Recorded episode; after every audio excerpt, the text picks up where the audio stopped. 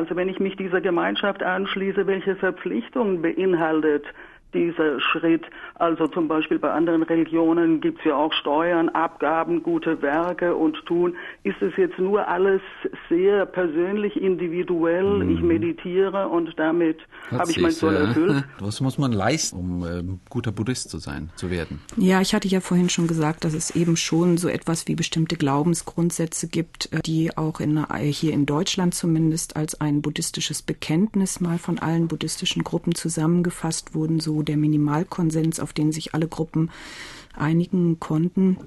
Und da gehört eben auch dazu, diese fünf Regeln, eben sich darin zu üben, keine Lebewesen zu töten oder zu verletzen, nicht Gegebenes nicht zu nehmen, keine unheilsamen sexuellen Handlungen zu begehen, nicht unwahr oder unheilsam zu reden und sich nicht durch berauschende Mittel das Bewusstsein zu trüben, sondern allen Lebewesen mit unbegrenzter Liebe, Mitgefühl, Mitfreude und Gleichmut zu begehen, im Wissen um das Streben aller Wesen nach Glück.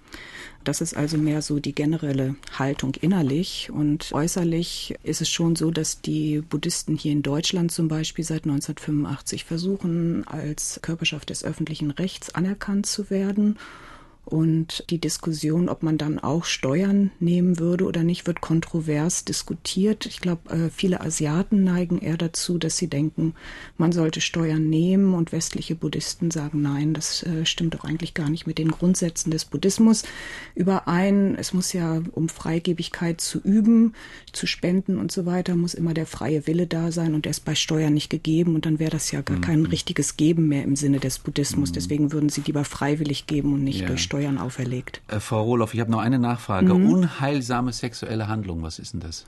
Ja, das ist hauptsächlich, dass man Beziehungen stört. Also das heißt, dass man äh, schon bestehenden Beziehungen schadet.